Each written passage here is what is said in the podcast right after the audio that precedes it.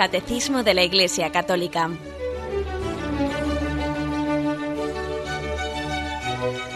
Un programa dirigido por Monseñor José Ignacio Munilla, Obispo de San Sebastián.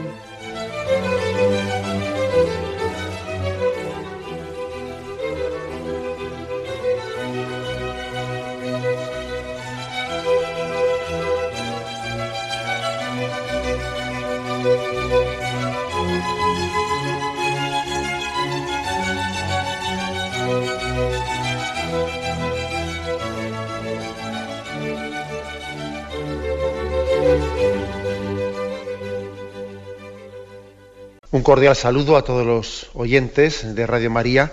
Un día más, con la gracia del Señor, proseguimos este comentario del Catecismo de nuestra Madre Iglesia que estamos realizando dentro de la tercera parte del Catecismo en la que nos encontramos. Este es el segundo programa que, que destinamos a comentar este artículo sobre la moralidad de las pasiones.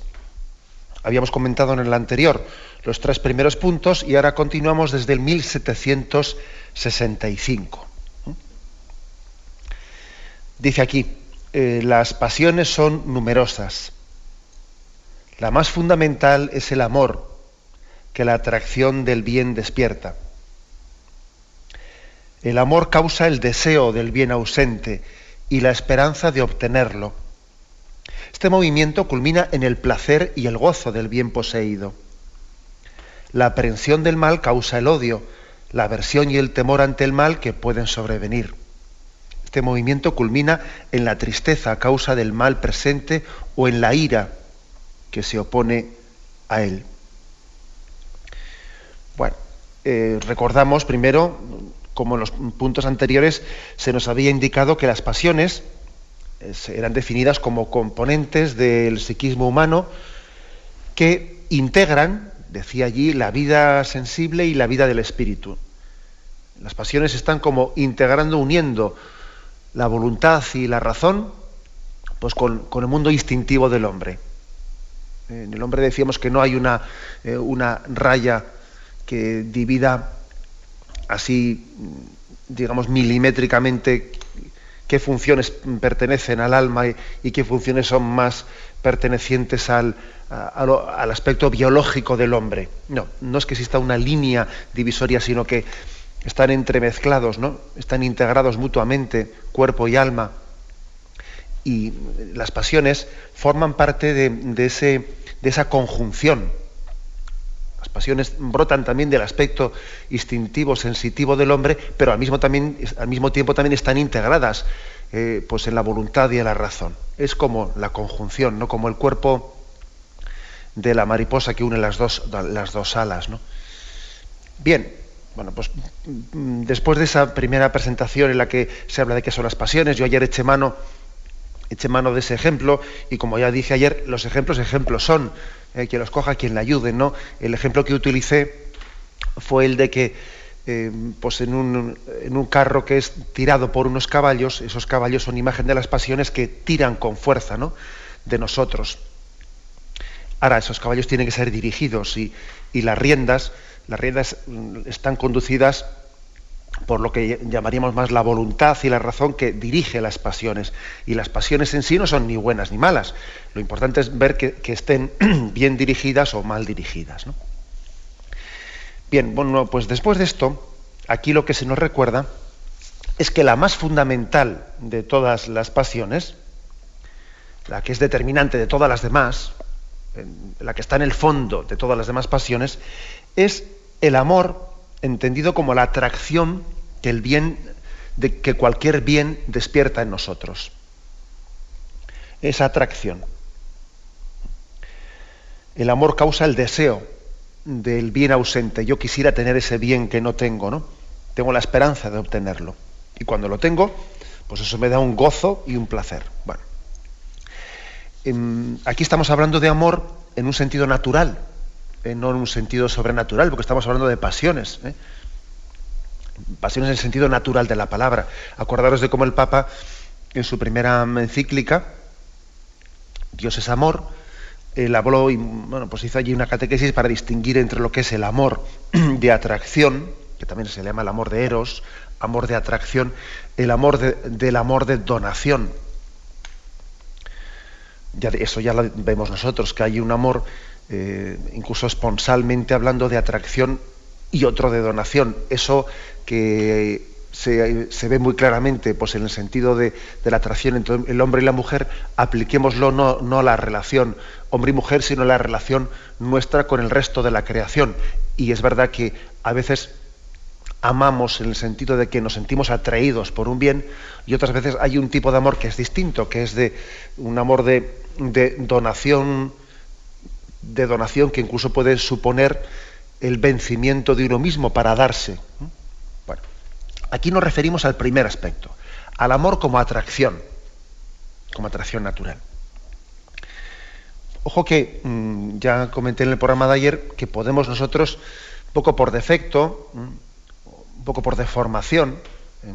podemos tender eh, a juzgar siempre como malo mm, pues lo que es el amor de, el amor de atracción, como si eso fuese egoísmo como fuese, si fuese egoísmo, ¿no? Y es cierto que esa pasión del amor natural entendido como la atracción por el bien que no tengo, me atraen las cosas que no tengo, ¿no? y deseo poseerlas, muchas veces está mezclado con el, con el egoísmo. Eso que vemos en el niño, ¿no? Esto para mí, esto es mío, y, y enseguida vemos esa tendencia, ¿no? Pero fijaros, mm, no, no designemos como como malas a las pasiones en sí mismas. Porque nosotros en el fondo lo que estamos mm, viendo como malo es una pasión mal conducida. Qué egoísta es este, todo lo quiere para él. Claro, eso es una pasión, es, el amor de la, atracción que las cosas causan en nosotros, pero que pues una pasión natural que es ese amor de atracción, pero no convenientemente conducido, no bien encauzado, y entonces, pues a uno, claro, le, hace un egoísta. Porque son los caballos los que están no solo tirando del carro, ¿no? como decíamos ayer, no solo tirando, sino que ellos están conduciendo la voluntad por donde quieren. ¿eh? Y no son, no son las riendas las que llevan a los caballos, sino los caballos van, van por donde da gana bien. Entonces, pero no confundamos pasión con, con egoísmo. Porque es que si no existiese pasión, si no existiese esa atracción natural por el bien, es que no nos moveríamos. Seríamos unos parados. Y de hecho existen personas, ¿no? Existen personas que, que les falta pasión. Y entonces son unos parados. ¿Eh? Que nada les motiva, que, que, están apalancadas, como se dice, ¿no? Que, y les falta, eh, bueno, pues tienen una carencia, ¿no? Una carencia de, de, esa, de ese amor de atracción. O sencillamente están mal conducidos por otro tipo de amor de, amor de atracción, ¿no? O sea, pues, pues, digamos mal conducido que les ha derivado una pereza crónica o otras, otras situaciones, ¿no? Bien, pero no confundamos pasión con tendencia eh, pecaminosa. Si bien es cierto que nosotros eh, las pasiones, ese, amor natural de atracción, las pasiones no las conocemos en un estado químicamente puro, no, las pasiones nosotros, cuando las vemos, ya las solemos ver mezcladas con sus tendencias eh, pecaminosas. ¿Mm? Eso, mm, claro, una cosa es hacer un, razonamiento distinguiendo lo que es la pasión natural de lo que es las desviaciones de la pasión, ¿eh? mezcladas con el egoísmo, etcétera. Eso eh, hacemos una distinción mm, de razón, ¿no? Pero es verdad que en la práctica en la práctica, eso suele estar mezclado. ¿eh? Suele estar mezclado. Y entonces, generalmente, pues, siguiendo con el ejemplo ese de los caballos, generalmente esos caballos suelen estar un poco viciados. Y no se dejan fácilmente conducir por esas riendas que les llevan, ¿no? Sino que más bien tienen sus vicios y cada uno pues tira por un lado por otro ya indebidamente en vez de, en vez de dejarse dócilmente conducir. Bueno, pues eso también hay que contar con eso que las pasiones son buenas, pero que en el estado en el que vivimos, también tocados por el pecado original y, por la historia personal de nuestros pecados, pues bueno, pues las pasiones también hay que mortificarlas, eh, pues para que estén bien dirigidas y sean una fuerza, pues una fuerza de entrega del hombre, ¿no? Pero bueno, pues sí, por ejemplo, me estoy acordando de cómo San Juan de la Cruz, Claro que él, está hablando pues ya en un contexto de consejo espiritual y, está hablando de las pasiones desde el punto de vista ya de tal, del hombre real que está tocado por el pecado y que tiene que llevar un camino de purificación. ¿no? San Juan de la Cruz es un autor pues que especialmente él va describiendo los procesos de purificación que lleva el alma hasta el encuentro con Dios. Y él hablaba de cuatro pasiones naturales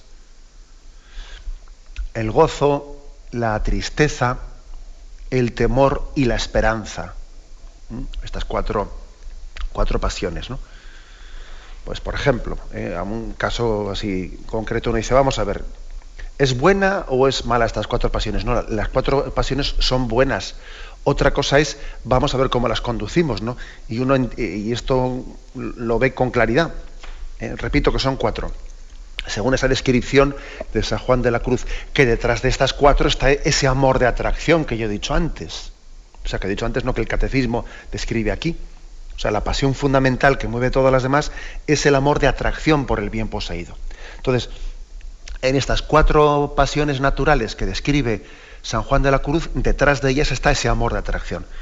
Fijaros, eh, eh, repito que son gozo, tristeza, temor y esperanza. Entonces uno, ¿el gozo es bueno o es malo? El gozo es bueno. Es más, el placer, el placer es bueno. Más aún, dice Santo Tomás de Aquino, que un cristiano, un cristiano, alguien que vive la vida y vive su relación con los demás y con el orden creado y consigo mismo, lo vive conforme al plan de Dios, tiene más capacidad de gozo y de placer que el que, el que se ha desviado del camino de Dios. O sea, el placer no es eh, el fruto, no es, no, lo da el pecado. Nosotros, hemos pensado que el placer es cosa del pecado, no uno peca por placer, no, no. Como decía un autor, el placer es eso que el diablo tiene que conceder para que nosotros piquemos y caigamos en la tentación.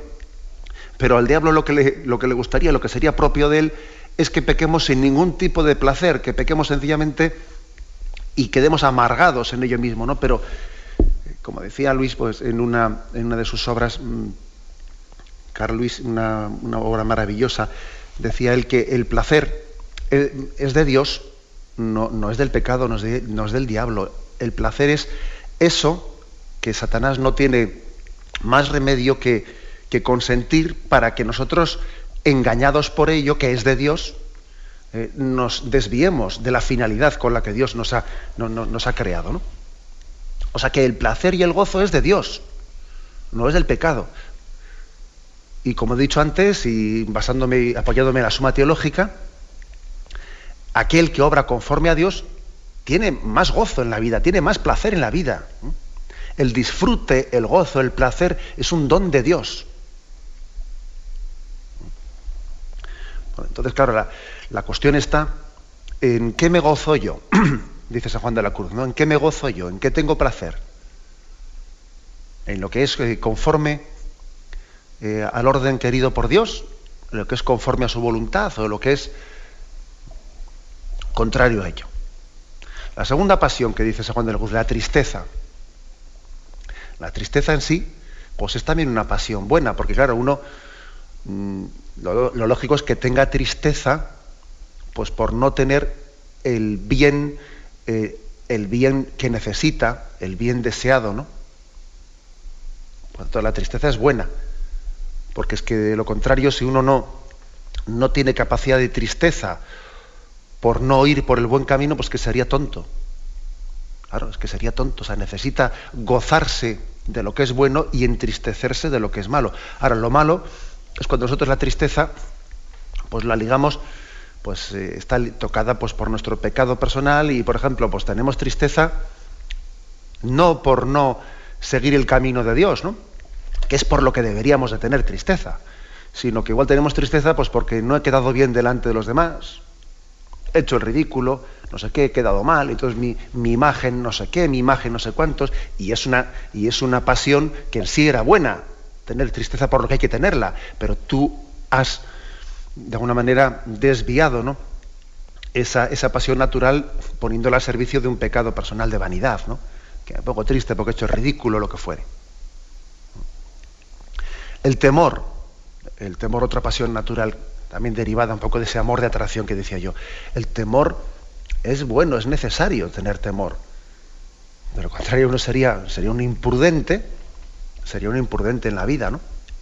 Tiene que saber eh, también comeder las cosas y tener temor hacia todo aquello que en el fondo, como dice San Juan de la Cruz, el auténtico temor es el temor de Dios.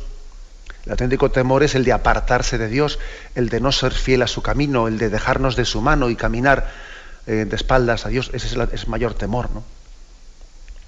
Pues, sin embargo, esa pasión del temor, que es buena, pues, pues está mal conducida cuando uno pues, tiene temor no por no seguir el camino fielmente, el camino de Dios y su voluntad, ¿no?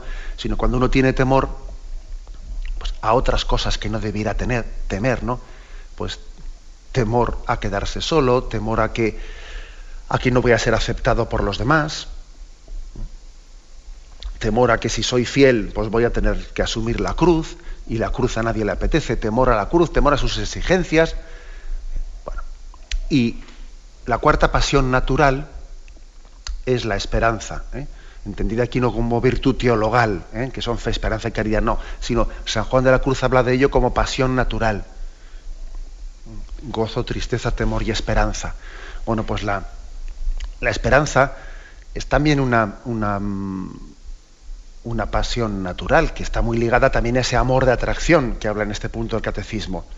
Es que si no tenemos esperanzas, pues como decía yo antes, es que estamos, somos un vegetal. un hombre necesita vivir de, esperanza. Está lleno de metas en el día a día. Una persona que no tiene metas, pues es que, es que no se mueve, no, es efectiva, no, no, se entrega a la vida. Es totalmente pasiva, ¿no? La, esperanza, la, esperanza en este sentido natural de la palabra, no teologal, es, es una pasión natural del hombre que nos mueve y que es buena, ¿no? Ahora, claro, la, clave está en cómo conducimos esta pasión natural. Dice San Juan de la Cruz, ¿cuáles son mis esperanzas? Vamos a ver.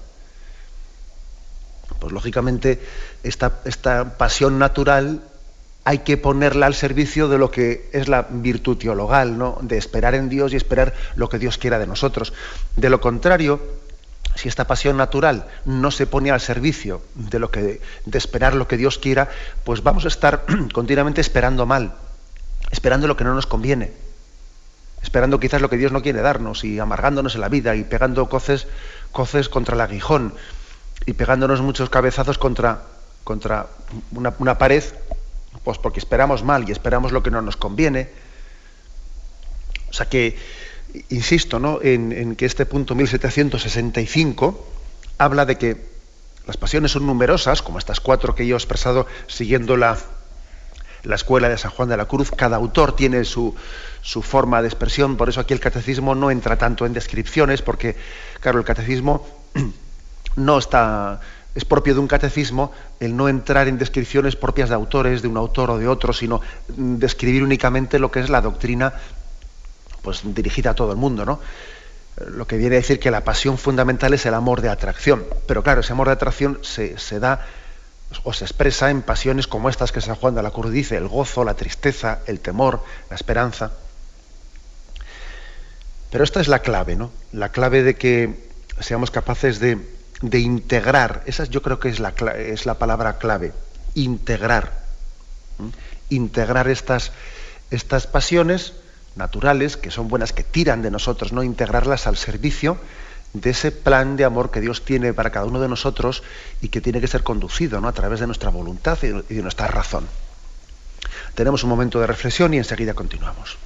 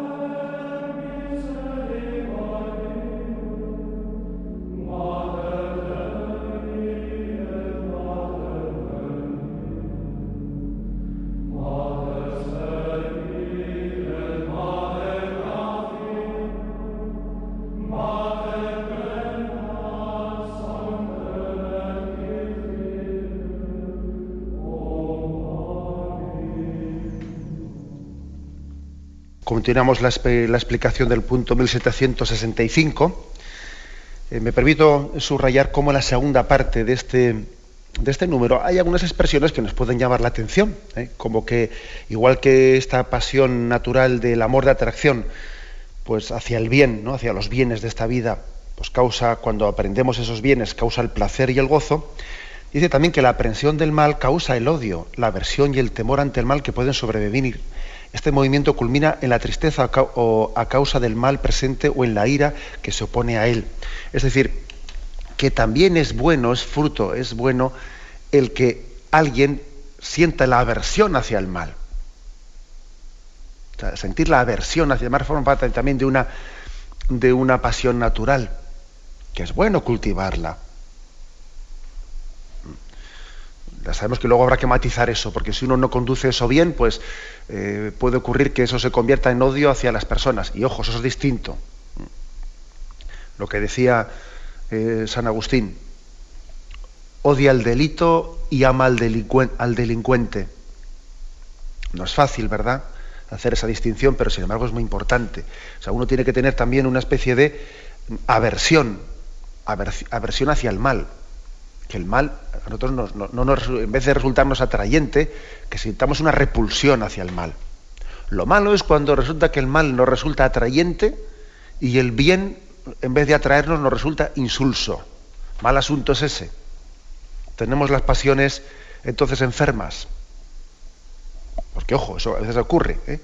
que tenemos una especie de un problema de paladar, ¿eh? de paladar fruto de todo, el desorden de nuestra vida, a veces ocurre que el bien nos resulta aburrido, insulso, y, resulta que el mal no resulta atrayente. Eso es un problema de que hemos permitido que las pasiones vayan enfermando por no estar bien conducidas. Es bueno que una persona eh, sienta aversión hacia lo malo. Es bueno, porque así también sabrá decir que no. Y sabrá mm, dar un corte cuando hay que darlo. Eh, tendrá ahí una tendencia contraria, contraria al mal, eh, que, sepa frenar, etcétera, etcétera. De lo contrario, muchas veces nos ocurre en nuestra vida moral que no sabemos, eh, no sabemos cortar ciertas cosas, que la voluntad ve eh, y la razón ve que son malas, pero que sin embargo nos sentimos mm, eh, pues, arrastrados, arrastrados y nos falta esa, esa pasión natural, no bien conducida, de no únicamente ser atraídos por el bien, sino decir esto es, esto es malo y, aquí lo que, lo, que, lo que también brota de mí es una, una, una tendencia, una facilidad, ¿no? por esa pasión natural, a pegar un corte a aquello que es contrario al bien de la persona. Pero hay muchas personas que tienen una gran tendencia a dejarse arrastrar y arrastrar y en el fondo saben que, saben que, no, que no, no es bueno, que no va por el buen camino, pero no saben decir que no, no saben decir que no y les falta esa pasión, pasión natural de amor al bien y aversión al mal y saber pegar un corte. Repito pues que las pasiones son buenas. ¿no?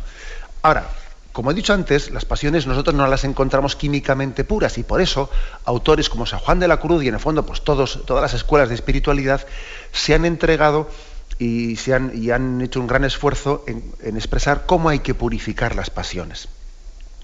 Por eso, eh, continúo con el, con el ejemplo concreto de San Juan de la Cruz, él, después de haber hablado de las, de las cuatro pasiones naturales, del gozo, la tristeza, el temor y la esperanza, dice, ¿no? Para, para purificarlas, dice, hay que procurar inclinarse, estoy leyendo literalmente a San Juan de la Cruz, hay que procurar inclinarse no a lo más fácil, sino a lo más dificultoso, no a lo más sabroso, sino a lo más desabrido, no a lo más gustoso, sino a lo que no da gusto, no inclinarse a lo que es descanso, sino a lo trabajoso, no a lo que es consuelo, sino a lo que es desconsuelo, no a lo más, sino a lo menos, no a lo más alto y precioso, sino a lo más bajo y despreciado, no a lo que es querer algo, sino a lo, que es no querer nada.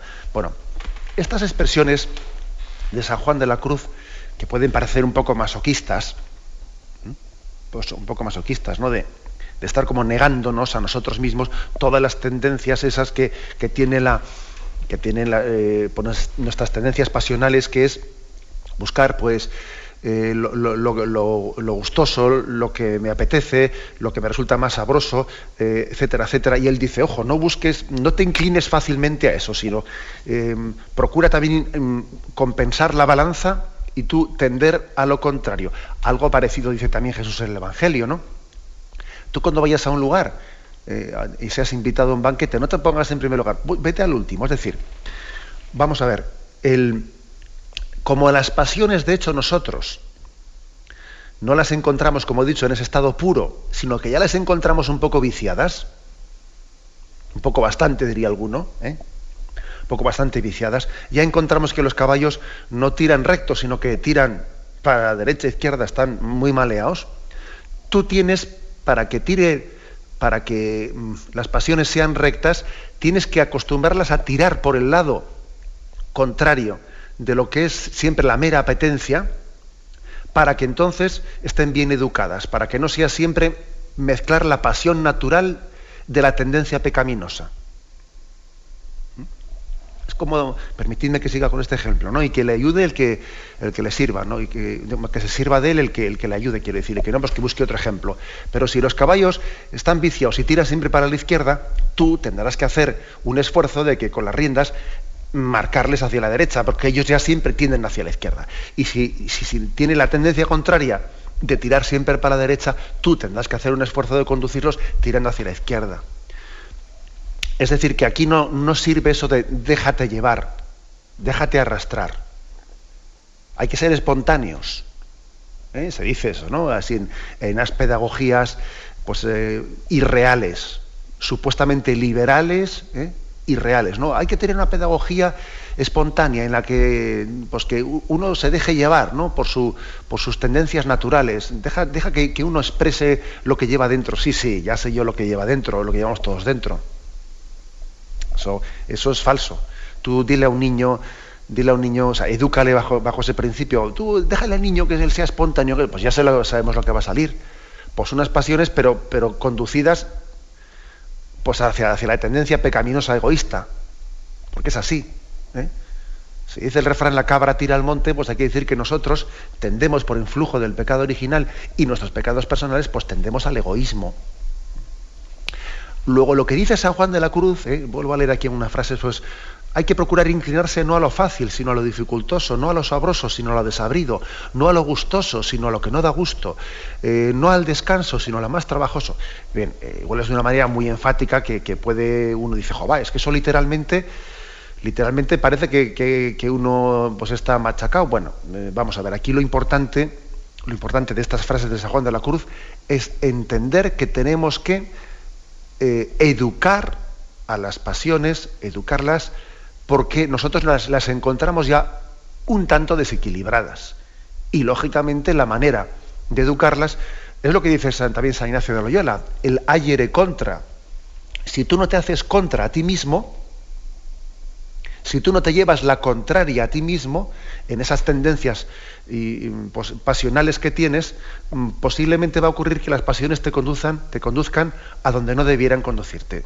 Porque más que conducirte, tú eres arrastrado. No llevas tú las riendas. Por eso, ¿no? Los autores espirituales, pues como San Ignacio de Loyola dice lo del ayer contra, lleva la contraria, eh, aprende a decirte que no a ti mismo, o San Juan de la Cruz insiste en esto, etcétera, etcétera, etcétera.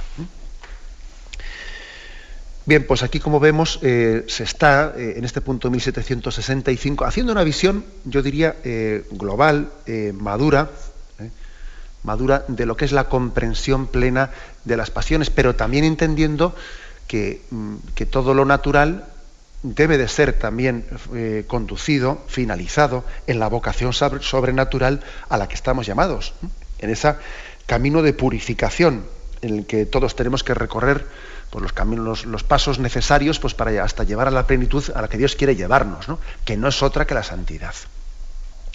Tenemos un momento de reflexión y continuamos enseguida.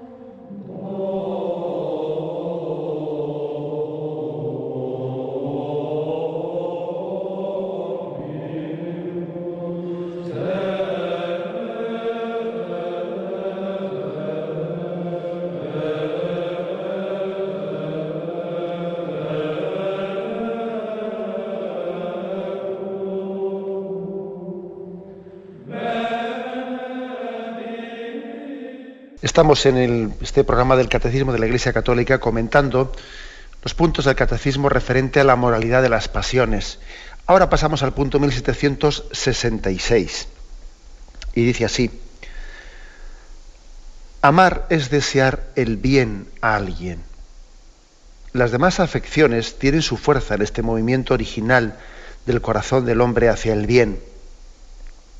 Solo el bien es amado. Las pasiones son malas si el amor es malo, buenas si es bueno. Bueno, básicamente lo que este punto dice ya lo hemos ido afirmando, pero destaco dos cosas aquí fundamentales. Aquí está lleno esto de citas de Santo Tomás de Aquino y de San Agustín. ¿eh? Em, prácticamente todo lo que he leído son citas textuales de Santo Tomás y de, San Agustín que recoge el catecismo en este punto 1766. Pero lo que viene a decir es que todas las demás afecciones, todas las demás pasiones naturales tienen su fuerza en este movimiento original del corazón de buscar el bien. De buscar el bien.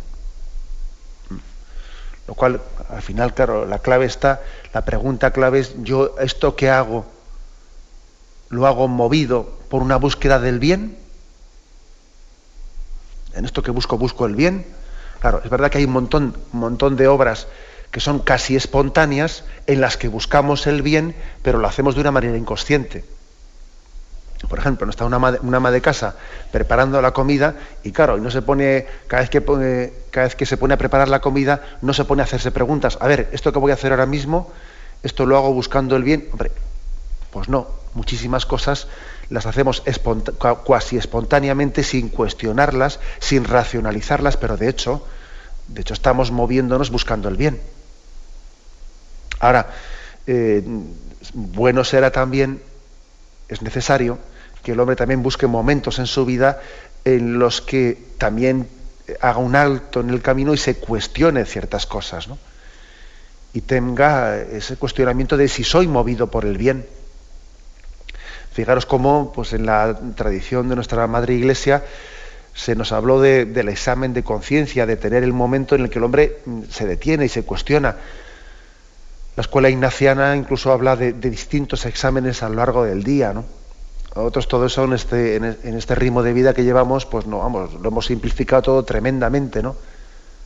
Pero, mm, pero es cierto eh, que aunque de continuo, de una manera inconsciente, estamos buscando el bien, hay que hacerse esa pregunta ¿eh? en momentos determinados. ¿A mí me mueve el bien en esto que estoy haciendo? ¿O me mueve la búsqueda del bien? ¿O me mueve otra cosa? Y claro, al final San Agustín dicta lo siguiente, ¿no? Las pasiones son malas si el amor es malo y buenas si es bueno. La clave está en qué, es detrás de qué voy. Detrás de qué voy. Esta fuerza interior que me, que me impulsa a una cosa, detrás de qué se arrastra. Fíjate que, por ejemplo, una, es increíble la fuerza que desarrolla una madre eh, por atender a su hijo.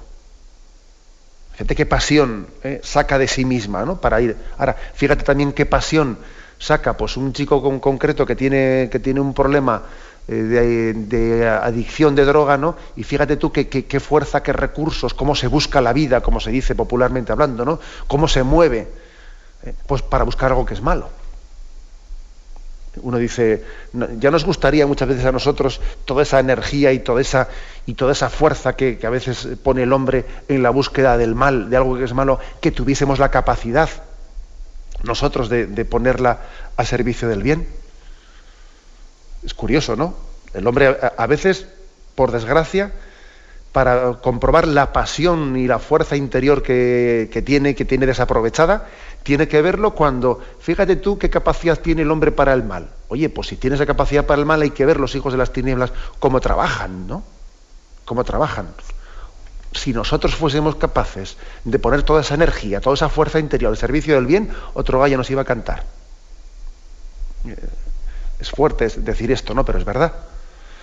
Eh, esa capacidad interior del hombre de ordenarse para el bien la vemos en los santos, ojo, y también la vemos en aquellos que, están cegados por el mal y entregan alma, corazón y vida a, pues a ciertas finalidades que son contrarias al reino de Dios. Y de ahí también descubrimos cómo nosotros tenemos un montón de capacidades interiores que no estamos aprovechando, ¿no? Bueno, bueno es esto que lo recordemos. Se hace una, referencia aquí al punto 1704 del Catecismo donde se decía, la persona humana participa de la luz y de la fuerza del Espíritu Divino. Por la razón es capaz de comprender el orden de las cosas establecidas por, establecido por el Creador. Por su voluntad es capaz de dirigirse por sí misma a sus bienes creados. Encuentra su perfección en la búsqueda y el amor de la verdad y del bien.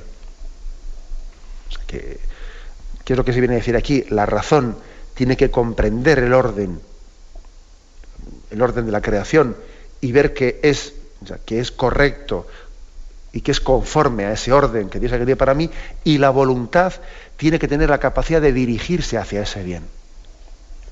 Conocer el bien y amarlo, sintiéndose atraído por él. ¿eh? Conocer el bien y amarlo. He ahí toda una, eh, pues todo un plan, un plan de vida cristiana. Y concluimos con el siguiente punto. 1767. En sí mismas las pasiones no son buenas ni malas, solo reciben calificación moral en la medida en que dependen de la razón y de la voluntad. Las pasiones se llaman voluntarias o porque están ordenadas por la voluntad o porque la voluntad no se opone a ellas. Pertenece a la perfección del bien moral humano el que las pasiones estén reguladas por la razón. Bueno, pues de nuevo una vuelta de tuerca más eh, a lo que hemos dicho antes. ¿eh? En sí, la calificación de moralmente bueno, moralmente malo, no la van a recibir las pasiones hasta tanto no hayamos visto de cómo las conducen la razón y, y la voluntad. Fondo no cabe decir, este caballo es bueno, este caballo es malo. No, no, este caballo está bien conducido, este caballo está mal conducido. ¿eh? Las riendas están bien llevadas, están mal llevadas. ¿eh? Ahora, aquí hace un matiz importante, eh, que es tomado de Santo Tomás de Aquino, dice, las pasiones se llaman voluntarias, o sea, tú tienes responsabilidad en ellas, o porque están ordenadas por tu voluntad, o porque la voluntad no se opone a ellas. O sea, que hay dos maneras de ser responsable frente a las pasiones. Em, por acción o por defecto. O por defecto. No vale decir si yo no he hecho nada, si es que yo eh, eso me ha salido espontáneamente. Es que igual tenías que haber hecho algo. Es que igual tú tenías que haberte opuesto, como he dicho ya antes, con esa cita de San Juan de la Cruz. Es que también el no gobernar, el no gobernar las pasiones, ya es una responsabilidad el no estarlas gobernando. Por eso dice aquí que las pasiones se llaman voluntarias o porque están ordenadas por la voluntad o porque la voluntad no se opone a ellas. Una, una voluntad de saber gobernar y decir, bueno, pues eh, esa tendencia pasional es buena, luego no me, pongo, no me opongo a ella. Eh, le, doy margen porque veo que este margen que le doy es bueno y está ordenado en buen fin. Pues bendito sea Dios o no, debo de, debo de equilibrarlo, debo de, conducir, reconducirlo, debo de dirigirlo. Bueno, pues claro, eh, bien sea por acción o por, o por defecto, somos, eh, somos, responsables de ese gobierno de las pasiones y, pertenece, eh, pertenece al bien moral del hombre que las pasiones sean reguladas por la, por la razón y por la voluntad. Algunos pueden, pueden hacer de aquí una lectura pues una lectura de que pues, el, ideal cristiano es un, ideal en el que el hombre está reprimiéndose y hacer esa visión de que el cristianismo, la vida moral, todo es represión y, y autorrepresión y represión. No es cierto. Yo creo que esa es una visión caricaturesca.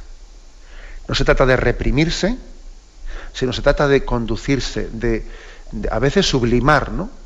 A veces conducirnos, ordenarnos interiormente se ha recurrido mucho a esa palabra de la represión y la represión, pero yo creo que como podéis observar en esta exposición tan equilibrada que tiene el catecismo de la Iglesia Católica, aquí no se habla en esos conceptos de represión, sino se habla en, eh, pues bajo esa imagen en la que reconociendo ¿no? pues toda, eh, toda la fuerza y, la, y yo diría las posibilidades ¿no? Que tiene el hombre mm, bien, ordenado y conducido por sus pasiones, también se le recuerda la responsabilidad que tiene de gobernarlas. Me despido con la bendición de Dios Todopoderoso, Padre, Hijo y Espíritu Santo, descienda sobre vosotros. Alabado sea Jesucristo.